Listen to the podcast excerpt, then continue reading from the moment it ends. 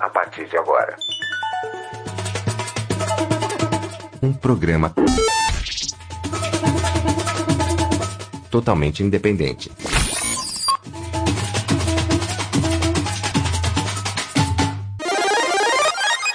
Comunicampo. Aqui se fala futebol. Salve, salve galera que acompanha o Comunicampo que se fala futebol. E olha, meus caros, eu tenho que falar para vocês. Hoje o tema tá sensacional. Vamos falar sobre a torcida no estádio. Mas espera, pandemia, torcida voltando ao estádio. O que vamos falar exatamente? Nesse momento, vamos debater um assunto que muito antes de pandemia, uns anos aí anteriores, já assolavam os estádios brasileiros, que é a questão clássico com torcida única. O que nossos comentaristas do Comunicampo acham disso? O que eles pensam sobre um clássico aí, um grande, majestoso, um derby, um Sansão com torcida única, né? Principalmente em São Paulo temos a torcida única e agora nossa equipe de primeira vai comentar aí sobre a torcida única nos clássicos disputados, se isso é ou não viável. Que a gente não fique em cima do muro, aqui a gente fala futebol, sou Klaus Simões, muito prazer, estarei mediando esse episódio hoje na presença dele, Nicolas Killing, a voz de ouro. Bom dia, boa tarde ou boa noite, mais uma vez um grandíssimo podcast. Klaus Simões é um assunto para a gente tratar com muito cuidado, mas também de um modo muito muito amplo, porque cada um tem uma opinião. Mas eu sou a favor,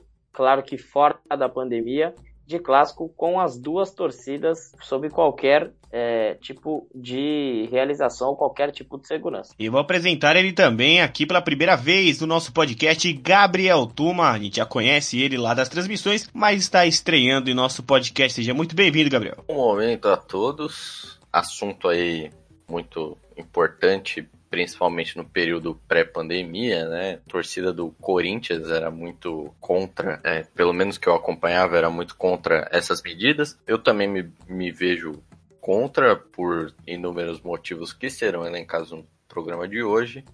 E é isso aí, vamos ver como é que vai dar essa resenha aí. Quero também dar as boas-vindas para Juco Oliveira mais uma vez, ele que já participou lá da Superliga Europeia está aqui neste grande episódio. Seja muito bem-vindo, Juca. Salve, rapaziada. Um salve aí a, ao Nicolas Killing, Klaus Simões aí, nosso querido mediador. Gabriel Tuma aí, bem-vindo ao seu primeiro podcast. Uma honra estar aí fazendo mais um com vocês. Hoje discutir, né, esse assunto bem polêmico que é a torcida única e além de discutir, né, explicar aí um pouco sobre para o pessoal aí, nosso querido ouvinte da podosfera que não conhece muito a lei, quando ela surgiu, como ela funciona. Então sempre aí, nós aqui do Comunicampo no Tempo da Informação. Confesso que estava muito empolgado aí para falar sobre esse assunto, né? Eu que sou uma pessoa que reconheço a violência do futebol, mas acho a torcida única uma medida muito complicada, né? É, dado o momento que 93% dos delitos no universo do futebol ocorrem fora dos estádios, mas bom,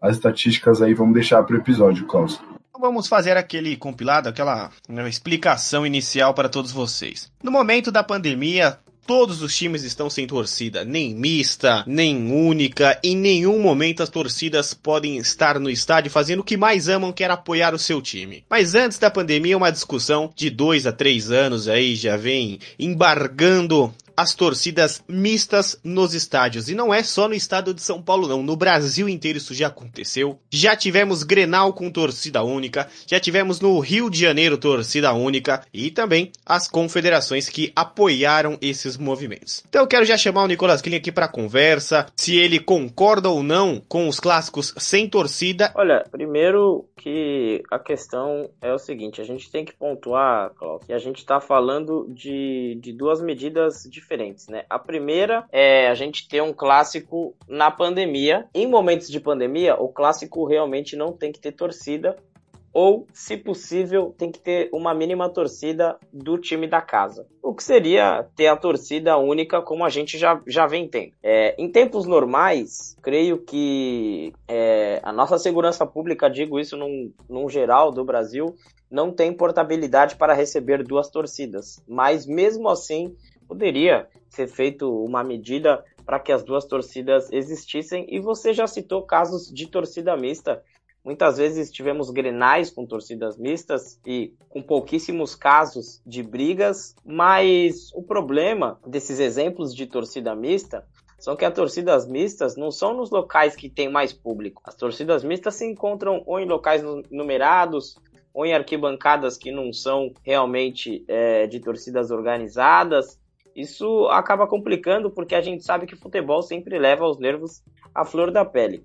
Mas é, se a gente for contar mais para frente sobre os diferentes clássicos, a gente vê que tem equipes que a torcida, estando ou não, realmente não faz nenhuma diferença. E aí, Gabriel Tuma, você disse que é contra a torcida única nos estádios. Por que, que você tem essa opinião e por que, que você não concorda? Primeiro, colocar aqui que é uma questão de segurança pública, então né, ninguém aqui é especialista em segurança pública. Pelo que eu vejo, né, pelo jornal e tudo mais, não é um, um método efetivo pelo motivo pelo qual foi proposta a torcida única, né? A torcida única foi proposta como uma medida para reduzir a, a, violência nos estádios, da mesma forma como, lógico, às vezes aconteciam briga dentro dos estádios, mas eram mais, mais raras, as brigas sempre ocorrem fora do estádio. Então tem que ter um controle de como vai ser a saída dessas torcidas,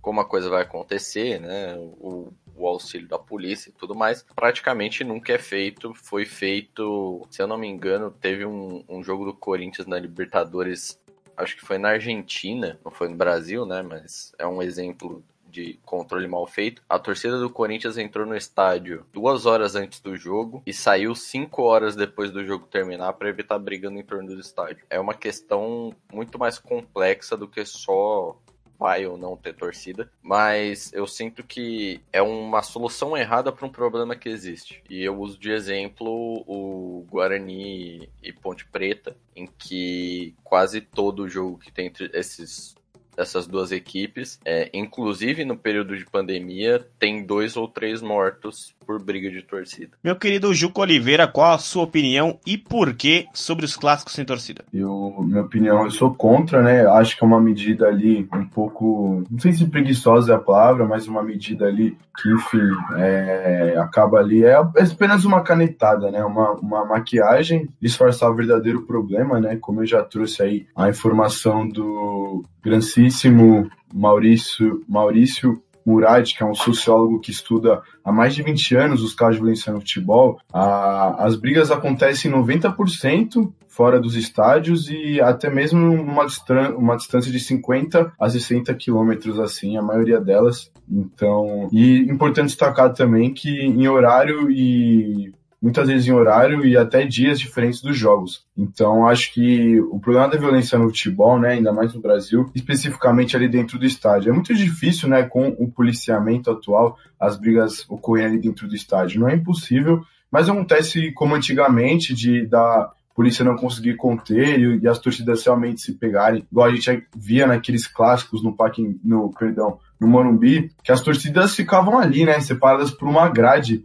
antigamente. Então, pensar em hoje um, uma realidade que simplesmente o, o, a outra torcida não pode frequentar o estádio, né? Eu acho muito doido, como eu falei, uma medida ali que, que não é a solução. Uma informação aí que eu queria trazer para o nosso ouvinte, Klaus, é que não é a, a primeira vez né, que a gente tem torcida única em São Paulo. Em 1977, um coronel da PM aqui de São Paulo, Erasmo Dias, é, foi o primeiro a dividir as torcidas no Brasil. E isso ocorreu após um esfaqueamento envolvendo torcedores. E naquele momento ali que, que começou isso da torcida única, que foi retomado né, em 2015, quando voltou a, acontecer em São Paulo. É, acho que é uma medida que poderia ser feita de uma forma diferente se realmente querem combater a violência. Acho que é, o futebol acaba perdendo um pouco, né? Tanto os torcedores que não têm oportunidade de conhecer o estádio do seu grande rival, quanto, enfim, os próprios times que jogam ali, né? Jogam fora de casa e sem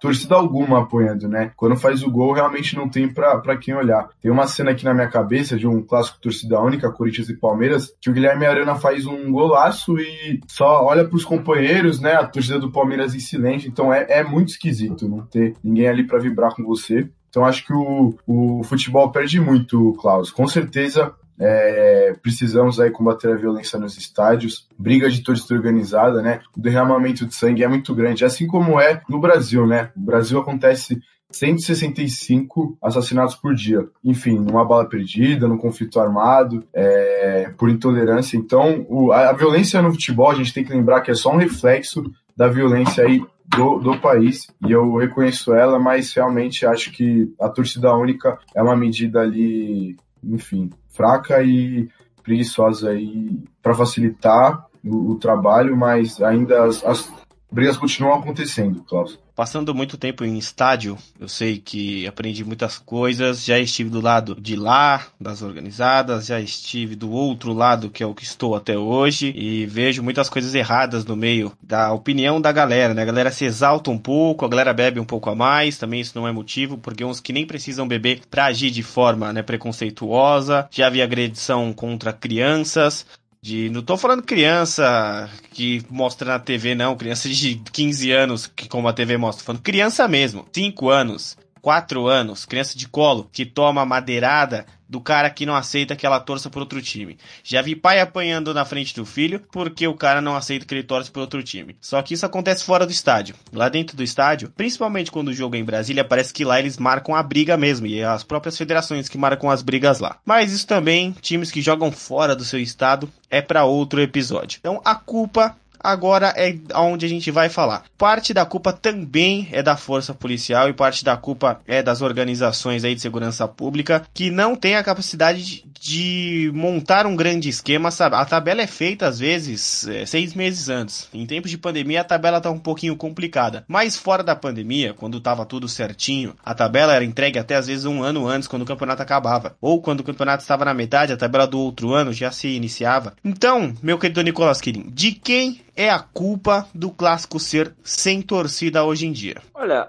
a culpa é sempre do, do torcedor se aflora no sentido violento. É, a gente não tá tirando o mérito do, da pessoa torcer pro time dela. A gente não tá tirando, falando que o cara que não bate ou o cara que bate é menos ou mais torcedor. Mas quando existe uma violência descabida é, de qualquer uma das partes por outra pessoa não torcer para o seu time, isso já implica que você não deveria nem conseguir torcer. É, acaba sendo algo fora da paixão, acaba sendo algo, diria até que psicótico. Você querer agredir outra pessoa porque ela não, não torce para o seu time ou porque ela não gosta do seu time. Então, o verdadeiro culpado desse acontecimento, o próprio torcedor que vai ao estádio sem o intuito de acompanhar o jogo de futebol. Gabriel Tuma, e aí eu já embalo a outra pergunta. As organizadas têm um papel quase fundamental, né? Elas contribuem para isso? a participação do, da, dos torcedores, né, desses torcedores que vão para brigar sabe? Se, se eles não tivessem um time de futebol, eles brigariam por outra coisa. Assim como hoje a gente vê no Brasil briga por política. Então é aquela coisa, né? Os três assuntos que historicamente se diz que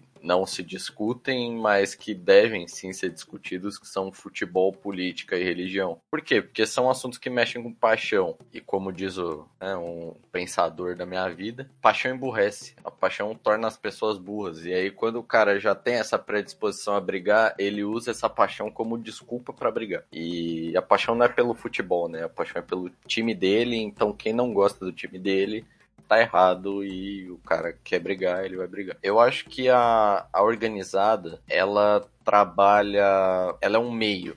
Ela não é um. Vamos dizer assim, ela é um catalisador, ela não é um causador porque ela une, vamos dizer assim, esses malucos, né? Ela, une esses caras que vão para cima, vão para brigar, vão. Então eles têm um, um lugar para se encontrar, assim. Não tô falando que as organizadas só têm esses caras, muito pelo contrário, é, a maioria das das pessoas de torcida organizada que eu conheço são pessoas que são contra a briga, que querem o bem do futebol, né? Lutam pelo seu time, mas também pelo futebol e não, não acham que tem que agredir um adversário. Lógico, a, a zoeira existe, mas a agressão é, é descabida. Olha, Klaus, a, a culpa é, é difícil colocar, né? Só em, em, sei lá, uma pessoa, uma entidade, por exemplo. Primeiramente, quero começar também, né, repudiando essas atitudes aí que você colocou muito bem, de, enfim, é, quando tem uma briga de torcida, acaba sobrando ali para todo tipo de gente, né? Para criança, para idosos, para mulheres, enfim, para gente que não tem nada a ver. É realmente muito triste, mas como você pontuou muito bem aí, eu relembro, é, acontece muito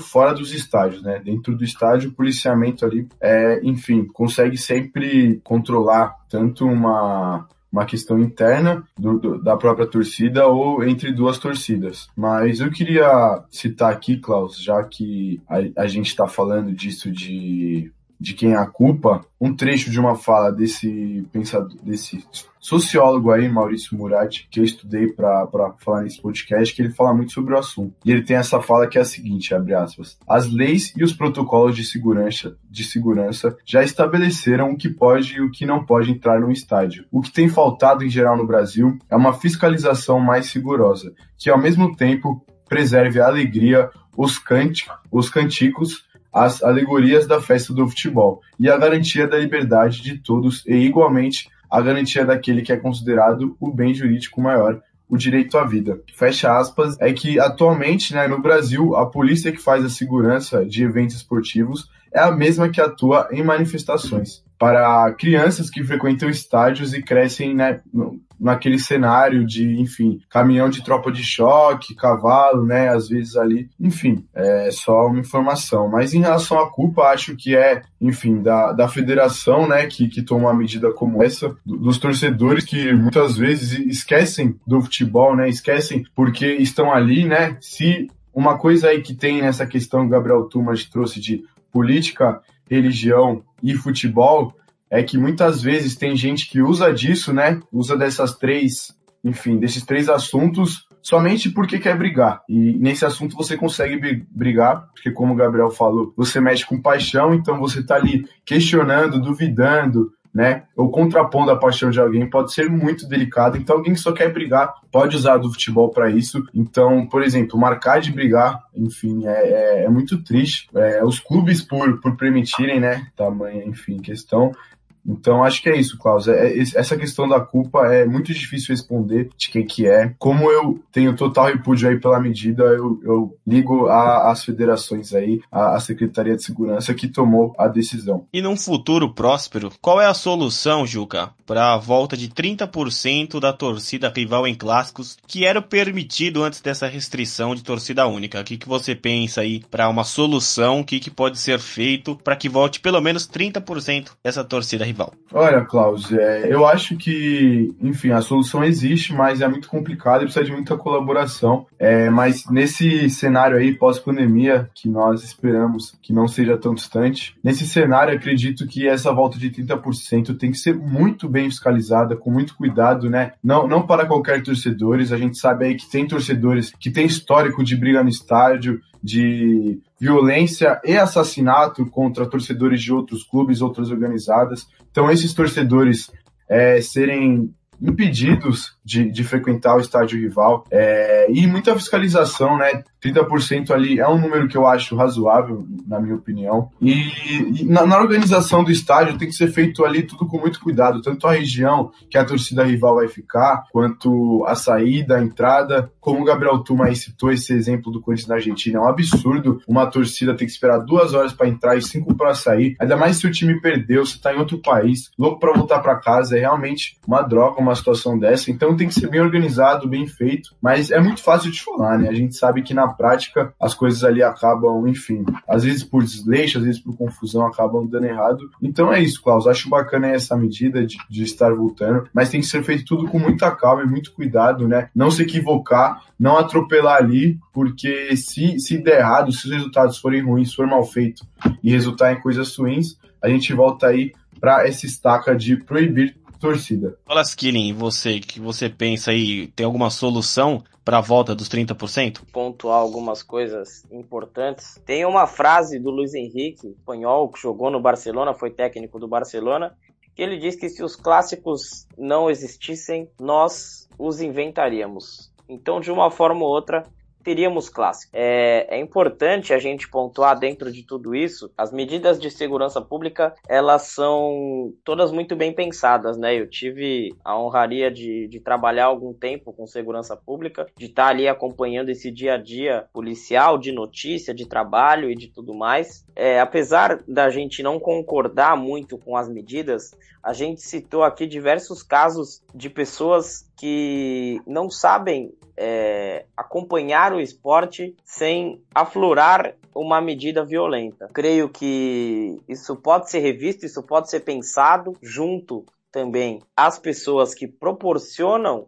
esse tipo de levantamento de questão, mas mesmo que com uma torcida mínima e única, que seja 30% ou 40%, o futebol não será mais é, aquele mesmo espetáculo que a gente esteve sempre acostumado a ver. Bons exemplos de torcida, de festa, de clássicos é, que a gente via a alegria na cara das pessoas, então acaba sendo uma medida muito preocupante para o futebol, por todo esse espetáculo, mas é uma medida bem pensada e dentro da situação que, que a gente encontra no futebol atualmente, creio que 30, 40% seria a mesma coisa que nada. É, se tirar o peso desses torcedores que estariam ali torcendo, empurrando o time, mas é, você jogar num estádio de um time grande, num clássico que tem um peso extra sobre qualquer tipo de campeonato.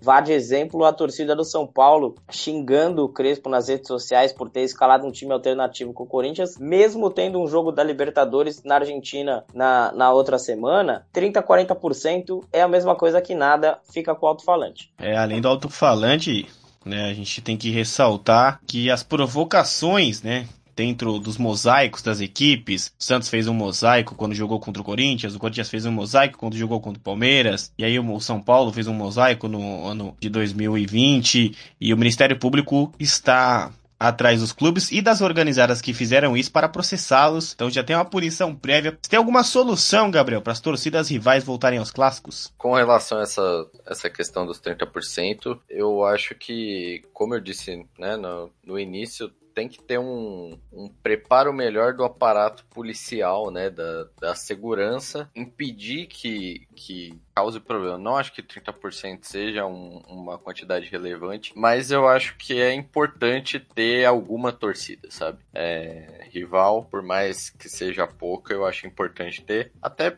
pro jogador do, do time visitante né, como o Juca disse, né, ter com quem comemorar. É uma coisa que eu acho muito importante. Com relação aos mosaicos, eu acho um absurdo, primeiro, é, perseguir torcida organizada por causa de mosaico. Mosaico é, é uma forma não verbal, na verdade é verbal, né? Mas é escrita, da torcida se comunicar com alguma coisa além campo, né? É, na Europa se usa muito, a, principalmente a torcida do Borussia, a torcida do Celtic, a torcida do, do Rangers, são muito conhecidos pelos seus mosaicos, né? O, a torcida do Celtic tem um clássico contra a Lazio, que é muito bom. Então, eu acho que punir quem faz mosaico, ah, tava provocando e tudo mais. Se tem um preparo prévio da questão da segurança, o mosaico não vai ser o que vai causar a briga, sabe? O que vai causar a briga são os, os caras que já estão lá para brigar. Eu gosto de usar de exemplo muito o, o caso de Campinas, né, da Ponte do Guarani. O Moisés Lucarelli e o Brinco de Ouro ficam na mesma avenida. Quando tem torcida única, a torcida do, vamos dizer, um jogo no Brinco de Ouro, é Ponte Guarani. A torcida do do Bugre sai do Brinco de Ouro e vai até o Moisés Lucarelli brigar. Ou a torcida do, da Ponte sai do Moisés Lucarelli e vai até o Brinco de Ouro brigar. Então não faz nenhum sentido. Tem que ter, tem que fazer, por exemplo, o que você faz na Turquia, você criar anéis de acesso ao redor do estádio, o que envolve todo um aparato, mas é, é uma necessidade. É, o Gabriel apontou perfeitamente essa questão aí de Ponte Preta e Guarani. Já saiu até morte em clássicos. É, os torcedores tentaram botar fogo em outros, tentaram botar fogo em carro com o jogador dentro do outro time. Então, não é só dos times grandes, galera. Entre Juventus, da MOC Portuguesa de São Paulo, também já foi proibido torcida. E olha que não são torcidas tão imensas. Pra você ver como essa questão é gigantesca. Eu quero saber do Juco Oliveira, o que, que ele pensa aí dos mosaicos. O Ministério Público tá boicotando os mosaicos, quer cada vez mais né, a cultura do cancelamento contra os mosaicos, e às vezes o torcedor comum, o próprio time faz um mosaico. O que, que você pensa disso? Olha, Klaus, eu acho que, que a gente tem um, um, tipo de provocação que é da briga, que é baixa, que é muito negativa, que tem que ser ali deixada de fora do futebol, não agrega, mas tem o, provoca o tipo de provocação saudável, a zoeira ali, claro que enfim, com, com muita responsabilidade ali, sem, sem querer, enfim, ferir ninguém de fato, mas sempre dar aquela provocada, né? O futebol, a rivalidade existe, a zoação, a brincadeira faz parte. E eu vejo o mosaico dentro disso, Klaus. Eu vejo o mosaico com uma medida da torcida se expressar, brincar, fazer uma arte muito bonita. A gente pega o mosaico do Borussia Dortmund, né, time alemão, são mosaicos ali de arrepiar, mosaicos muito lindos. E as torcidas aqui no Brasil, né? O Brasil é um país de, de muita arte, de muita cor. Então, o mosaico na torcida é algo muito natural, né, Klaus? realmente acho que é uma medida muito triste, assim, vai além da, enfim, de conflitos físicos, porque o mosaico ali que, enfim, que não seja, que não tenha um conteúdo aí de discriminação, de ódio, acho que o mosaico é sempre muito válido ali para fazer uma coisa bonita ali pro time que tá em campo, para provocar a torcida rival, para homenagear, alguém específico, né? Um aniversário do clube. Pô, se a gente pegar ali, o Corinthians já fez um mosaico ali para homenagear o Sócrates, por exemplo, né? O que que isso ataca? O que que isso aflige outra torcida ou outra entidade? Então, realmente, para mim, Klaus, acho uma medida aí do mosaico totalmente contra. Acho muito triste, como você falou aí, é um, uma, uma medida ali de cancelamento realmente inimiga da alegria, Klaus. Olha, em 2014, quando eu conheci Nicolas Killing, uma das primeiras frases que eu ouvi saindo de sua boca foi ódio eterno ao futebol moderno. Só isso já responde aí a pergunta. Mas, Nicolas Killing, o que você pensa sobre os mosaicos? Se isso pode realmente acarretar em coisas maiores e essa mudança aí do Ministério Público proibindo os novos mosaicos? Olha, o futebol, é, ele tem virado cada vez mais futebol sempre foi, enquanto profissional, um modo de se arrecadar dinheiro, de se arrecadar poder, mas ele tem virado cada vez mais o jogo de campo. A pandemia veio, infelizmente, só para concretizar isso. É, o que as, as pessoas que comandam o futebol, que têm o poder sobre o futebol, inclusive os próprios clubes pensam, é que o futebol tem que ser aquela coisa do campo ou seja, o cara ele não pode mais comemorar na torcida quando ele faz um gol. Ele não pode tirar a camisa que ele tomou um cartão amarelo. É, a gente vê casos de jogadores como o Neymar que dão dribles, caçoam dos outros jogadores positivamente porque o futebol é isso e tomam um cartão amarelo como uma, se fosse uma conduta antidesportiva, dar uma caneta ou dar uma carretilha ou passar o pé em cima da bola. Imagine se fosse como Edmundo, que parou a bola na lateral e deu uma rebolada para, para o jogador à frente e com a, toda a torcida vendo e se inflamando. Então, o que as pessoas querem é que os jogadores entrem em campo como robôs, joguem aquela bola ali. Se o cara fizer um gol, ele nem comemora ou comemora timidamente, volte para o jogo rapidamente, dê a entrevista e saia. Não importa se vai ter torcida no estádio, não importa se vai ter a renda, porque deste modo a, os serviços de streaming ou a, as cotas televisivas aumentariam cada vez mais, porque a pessoa não indo ao estádio, ela iria ver o jogo de sua casa e automaticamente teria que pagar por um serviço. Então, infelizmente, o futebol vai tomando rumos cada vez mais robotizados e a tendência é a gente ver isso é, de uma forma cada vez mais ampla, cada vez maior porque a gente citava, inclusive, é, no, na Superliga que Real Madrid e Barcelona são inimigos só em ideologia, porque é justamente por isso. Pensamento sobre a modernização do futebol e o estilo moderno de se jogar futebol é o que acaba unificando infelizmente, esse tipo de conduta. E antes que nós cheguemos ao final desse episódio, quero saber sobre a punição. Vai o Nicolas Kirin mesmo, já que tá no embalo. O que, que deveria acontecer com quem briga? Né? Hoje em dia, você assina, se não tiver óbitos, você assina só por causar tumulto e vai embora. Nicolas Kirin, o que, que deveria acontecer com os brigões de estádio e os brigões fora estádio? Olha, primeiro que eles deveriam, quem briga fora do estádio, quem se agride, quem causa esse tipo de lesão para efeito jurídico, deveria ser preso, deveria ter uma punição e não multa. O cara que briga e você coloca uma multa por lesão corporal ou por agressão ou qualquer coisa do tipo, ele paga e briga de novo porque ele pensa: é só eu pagar. Eu tenho dinheiro, eu pago, eu peço dinheiro para alguém emprestado, eu pago, depois eu brigo de novo, depois eu pago, depois eu tô livre. Então tem que ter sanções pesadas para quem se agride. Tem que ter sanções pesadas judiciais. A gente não pode responder agressão com agressão. Então a gente não pode pegar um cara que agrediu um outro torcedor e o, esse cara que agrediu esse torcedor ele ser agredido pela polícia. A polícia tem que fazer o papel dela, acabar com esse conflito, tirar os infratores, sem novos conflitos e esses infratores serem punidos. Mas para isso acontecer, Klaus Simões, só a gente nascendo de novo. Uso como exemplo, né, de novo, a questão da Turquia, que na Turquia tem esses níveis de, de checagem, porque quem briga é banido pro resto da vida dos estádios. Então eu acho que isso é um primeiro ponto essencial assim a se fazer e lógico que não só assinar e pagar uma multa, né? Não acho que a cadeia seja né, a, a solução de imediato, né? Não para um cara que briga pela primeira vez no estádio e já vai preso, mas lógico, em casos recorrentes, eu acredito que essa seja a solução final, né? Mas acho que serviço comunitário ou alguma coisa assim, pelo menos devia ser feita, o cara fazer alguma coisa para minimizar um pouco o ato dele, sabe? Para ele, vamos dizer, como é, dizem, pensar na vida dele. Eu acho que isso é,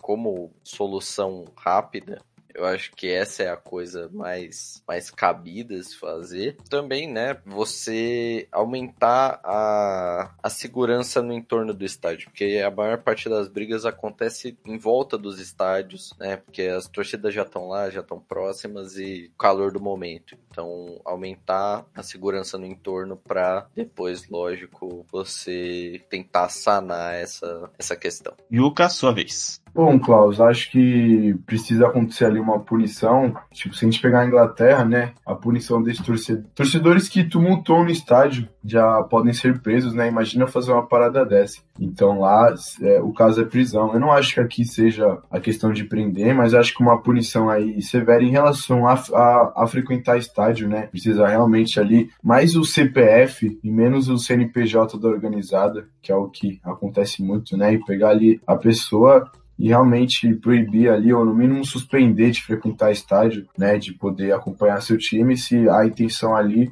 é somente a briga, a bagunça, então realmente a pessoa perdeu o acesso ao estádio. Como você colocou bem, né, o que acontece hoje em dia é muito, muito pouco, né, uma pessoa ali só assina por ter causado tumulto e ela pode ali ter realmente ferido alguém, alguém que não tinha nada a ver. Então é, é muito pouco. E às vezes o crime fica sem solução, né? Tem, tem essa questão também, acontece muito isso. Inclusive, se você pegar o caso que surgiu torcida única em São Paulo, que foi depois de um jogo Corinthians e Palmeiras, foi 1x0 pro Palmeiras, foi a morte de José Simval Batista de Carvalho, de 53 anos, que é um, um homem que nem gostava de futebol, mas acabou levando uma bala perdida, passava ali por, passando por uma estação da CPTM na Zona Leste, 32 quilômetros do local, do local do jogo. Esse caso não foi resolvido até hoje, né? É um caso que está sem resolver, sem punidos, é o caso que é, levou o, a ação de torcida única. Então é muito interessante lembrar,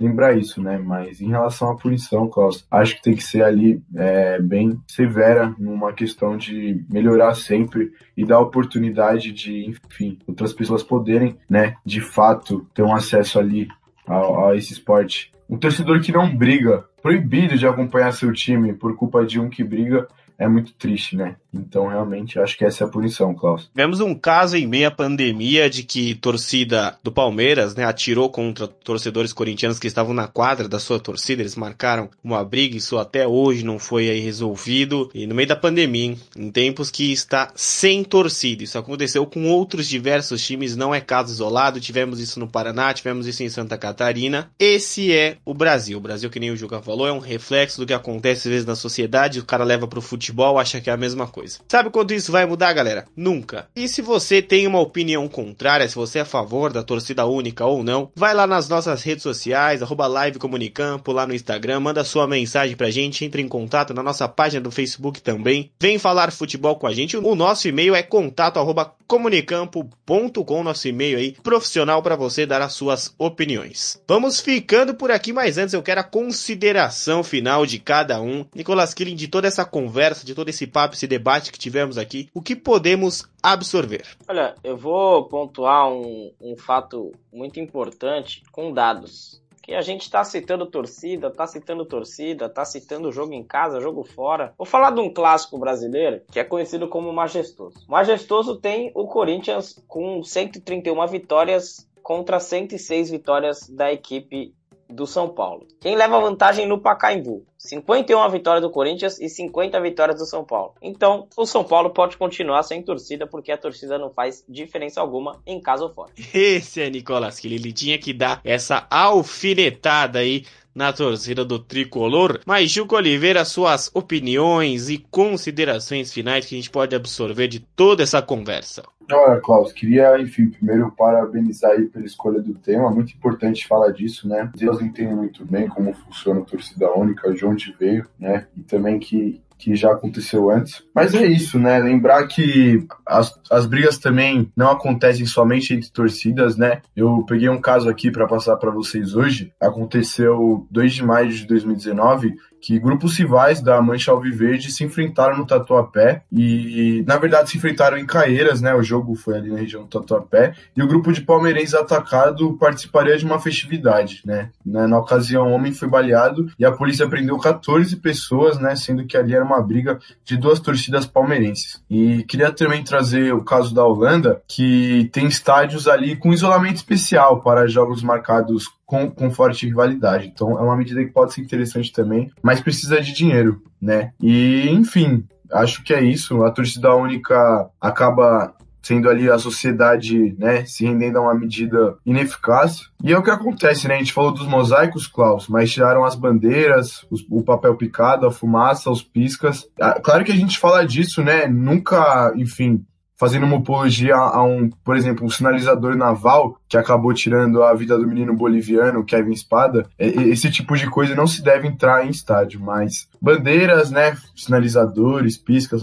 papéis picados que as federações querem cada vez mais tirar. É, enfim, é, e com o coronavírus aconteceu isso, né? Dos torcedores saírem para da arquibancada, então só reforçou essas coisas, né? Você falou que o Nicolas que ele tem odeio ao futebol moderno e tudo isso que está acontecendo, né? Enfim, de torcida única, é, tirar mosaico, bandeira, até mesmo não ter torcida devido ao Covid, né? Os, os amantes aí do futebol moderno, assassinos, né? Do futebol aí raiz, estão adorando tudo isso. Então acho que é isso, Klaus. Agradecer aí Klaus Simões, Nicolas Killing Gabriel Tuma pelo papo, papo sincero, muito da hora aí, trazendo várias curiosidades aos ouvintes. E se Deus quiser, em breve poder acompanhar nosso time num clássico fora de casa. É isso, Klaus. É, também um abraço ao nosso ouvinte aí da Podosfera. Aqui se fala futebol. Gabriel Tuma, suas opiniões e considerações finais aí, o que a gente pode absorver de todo esse papo de torcida única? Pensando, né, pelas informações que foram dadas aqui, a, a, é um é um, um, tema que dá muito pano para manga, né? Muita, muita discussão, principalmente nesse caso aí da, das brigas correrem mesmo sem, sem a torcida, né? Eu, eu sinto que falta, não falta punição, falta cuidado. Assim, a, as Secretaria de Segurança Pública, né? As, as, quem é responsável pela segurança do jogo e do entorno do estádio não faz seu papel e quem acaba sofrendo é o torcedor que não tá lá para brigar, como no caso do, desse torcedor que gerou essa proibição em São Paulo, era um torcedor que estava ali no trem e acabou sendo baleado. Então, como eu disse, a gente podia ficar falando disso aqui por 10 horas, não conseguir uma conclusão perfeita, mas eu acho que é isso. Agradecer aí Klaus, Nicolas e Juca pela participação, né, pelo convite primeiro e pela participação de todos. Uma, um bom momento para todos. É isso, galera. O Comunicampo vai ficando por aqui em mais um episódio do seu podcast. Fala para nós o que você achou e não faça aqui como esse mediador que já foi em clássico de torcida única na torcida adversária assistir o seu time e o time ainda perdeu. Até fico feliz, né, que, que não tenha acontecido nada. O time perdeu, em campo, então não teve gols para eu gritar. Isso foi passado, já faz um tempinho aí. Então não repitam isso, crianças. Sou Cláudio Simões, vou agradecendo do Nicolas Kirin, Juca Oliveira e Gabriel Tuma por mais um excelente episódio. E sempre, meus amigos, a torcida aqui no Comunicampo é única, pela paz nos estádios e por falar futebol cada vez mais. Muito obrigado a todos, até a próxima. Você ouviu? Um programa totalmente independente.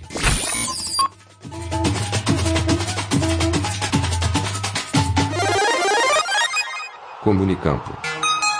Aqui se fala futebol.